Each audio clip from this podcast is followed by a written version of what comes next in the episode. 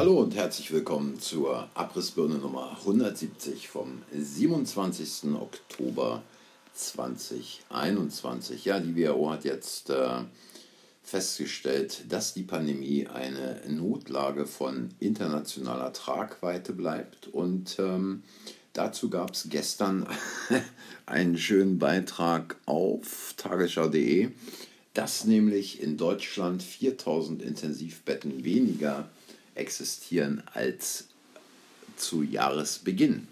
Deutschland hat seit Jahresbeginn nach Angaben von Medizinern etwa 4000 Intensivbetten verloren. Ja, äh, da wird dann darauf hingewiesen, dass der Grund dafür sei, dass viele Pflegekräfte wegen der Belastung ihres Berufs, ihr Berufs beendet oder ihre Arbeitszeit reduziert hätten. Da stellt sich mir doch die Frage, erstens, in der größten Pandemie seit dem Urknall und wahrscheinlich auch schon davor äh, werden also 4000 Intensivbetten in diesem Jahr nochmal abgebaut. Und wir hatten dieses Thema hier schon öfter. Auch im letzten Jahr sind Krankenhäuser geschlossen, Intensivbetten abgebaut worden. Und die Frage steht, was hat denn eigentlich der Bankkaufmann unternommen, um Pflegekräfte in die Krankenhäuser hineinzubekommen?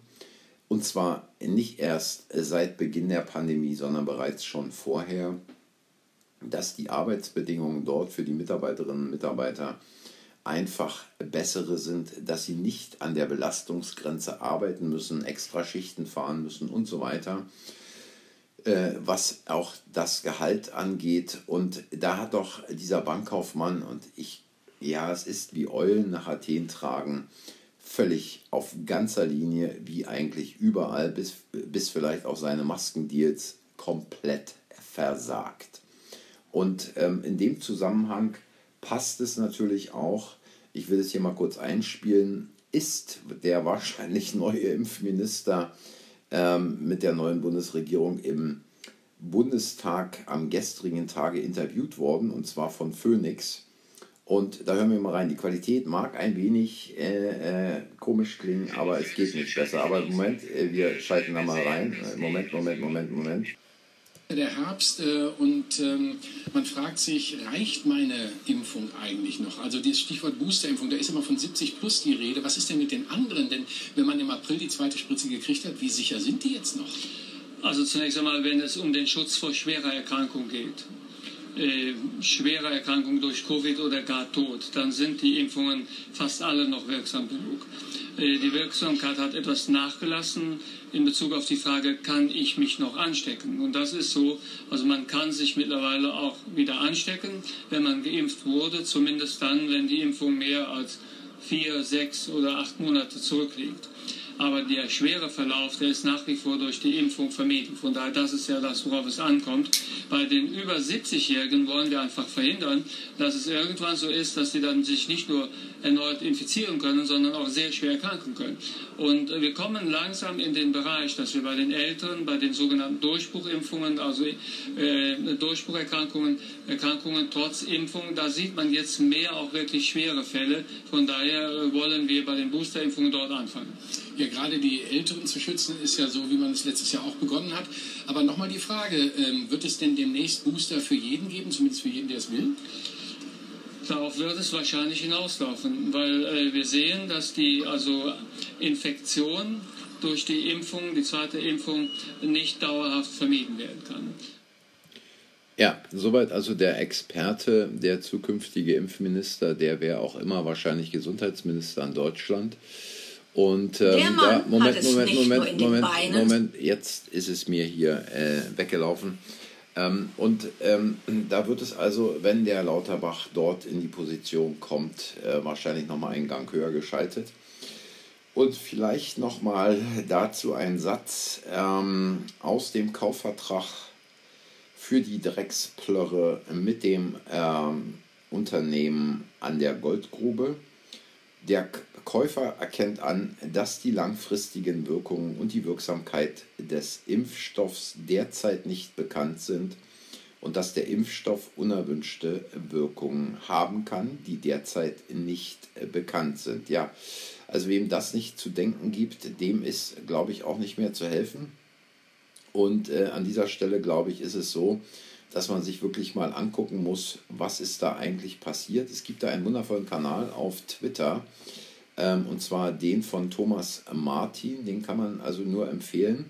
Thomas Martin, wer immer dahinter steckt, ich habe keine Ahnung, der hat mal so ein wenig aufgelistet, was die Sicherheit dieser sogenannten Impfstoffe, äh, es ist letztlich eine Flüssigkeit, die die menschlichen Zellen gentechnisch verändert, was also diese Sicherheit anbelangt. Und vielleicht äh, hat der eine von, ein oder andere von euch davon auch schon gehört, aber ähm, egal, doppelt hält besser. Wir fangen hier mal mit seinen Einträgen vom äh, 1. Oktober an. Und ja, ich bin heute echt klasse vorbereitet, wie ihr seht, aber ich mache das hier alles in einem, in einem Gang. Am 1. Oktober La Maddalena, Sardinien. Der Lehrer und Vizepräsident des Zivilschutzvereins Davide Mori, 39, stirbt plötzlich. In sozialen Netzwerken verbreitete er zuvor die Meinung, Covid-Impfungen seien eine Art moralische Pflicht.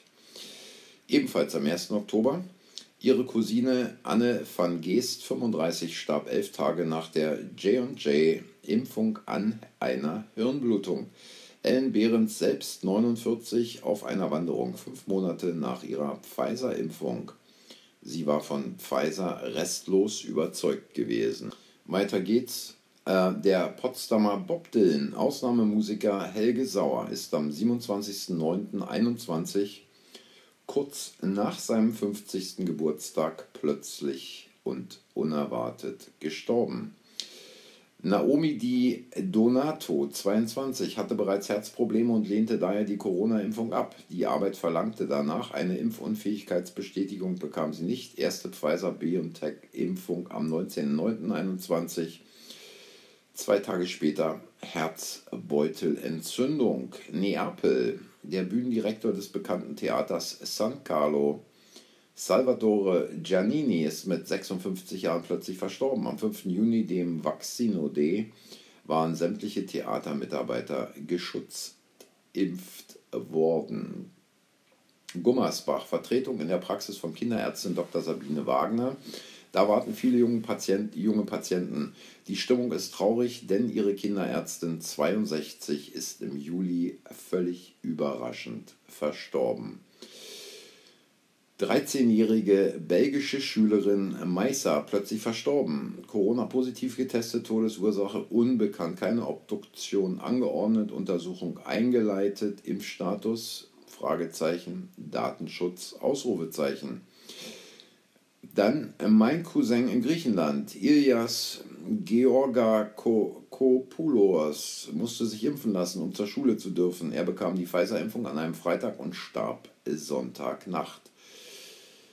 Ja, ähm, mysteriöser Todesfall der bislang gesunden Britin Alpa Taylor, 35. Nach ihrer ersten AZ-Impfung bekam sie Kopfschmerzen und Lähmung. Ärzte glaubten an einen Schlaganfall und schlossen einen Zusammenhang mit der Schutzimpfung aus. Am 20.08. Ups, am 20.08.21 starb Anwältin Rebecca Stefanie Tabosa, 38. Die Todesursache ein fulminanter Herzinfarkt. Sie war verheiratet mit dem Sekretär für Bauwesen und Infrastruktur der brasilianischen Stadt Caruaru und hinterlässt zwei Kinder. Felicity Jackson, 29, Fotomodell, arbeitsunfähig, nachdem sie sich für ihren Job impfen ließ. Die Folgen der Pfizer-Impfungen: Lähmungen, Krämpfe, Zittern, Hirnnebel, Brustschmerzen, Lichtempfindlichkeit, Verwirrung und ganz Körperschmerzen. Die venezoleanische Marathonlandesmeisterin Alexaida Guedes, 30, starb am 22.08.21 während eines 5000 Meter Laufs in Naguanagua an einem fulminanten Herzinfarkt, knapp vor dem Ziel, wo ihr zehnjähriger Sohn auf sie wartete.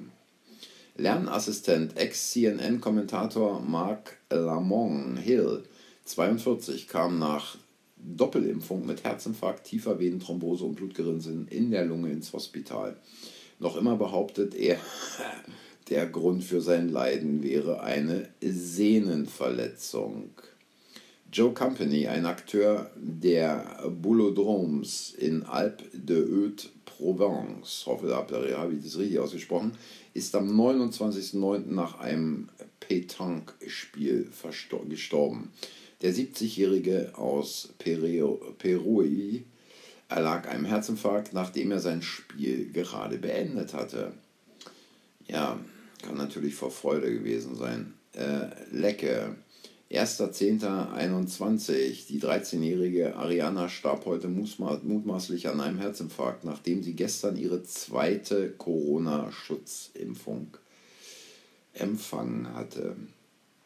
Am Freitag, den 24. September, ist der erste Vorsitzende der St. Hubertus Schützenbruderschaft in Monschauer Land, Norbert Breidenich, Breidenich, plötzlich und unerwartet im Alter von 54 Jahren verstorben.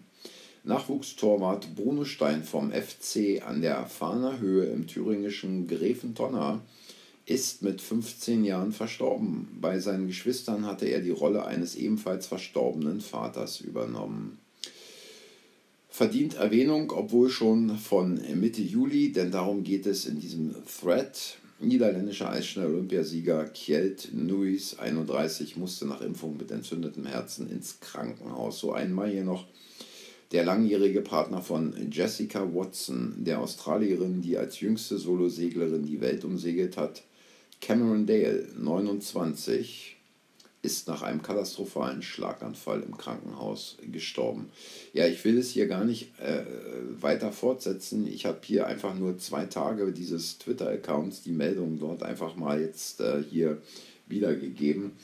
Ähm, also es ist einfach so, ähm, dass bald wirklich jeder jemanden kennen wird, der diese Impfung nicht überlebt hat. Und ähm, es ist natürlich ein völliges Trauerspiel und es, die ganze Sache wird natürlich, wird natürlich noch viel trauriger, wenn man sich überlegt, wie diese Relotius-Medien weiterhin die Sache nach vorn peitschen wollen, wie rücksichtslose Politiker einfach ihre ihre Agenda durchziehen und ähm, niemand, fast niemand da ist, der dem entgegentritt und sagt, es reicht. Äh, die Dinge müssen untersucht werden, die Dinge müssen analysiert werden und bis sie analysiert und untersucht sind und ein Zusammenhang mit der Impfung ausgeschlossen ist, so lange müssen diese Impfungen ruhen.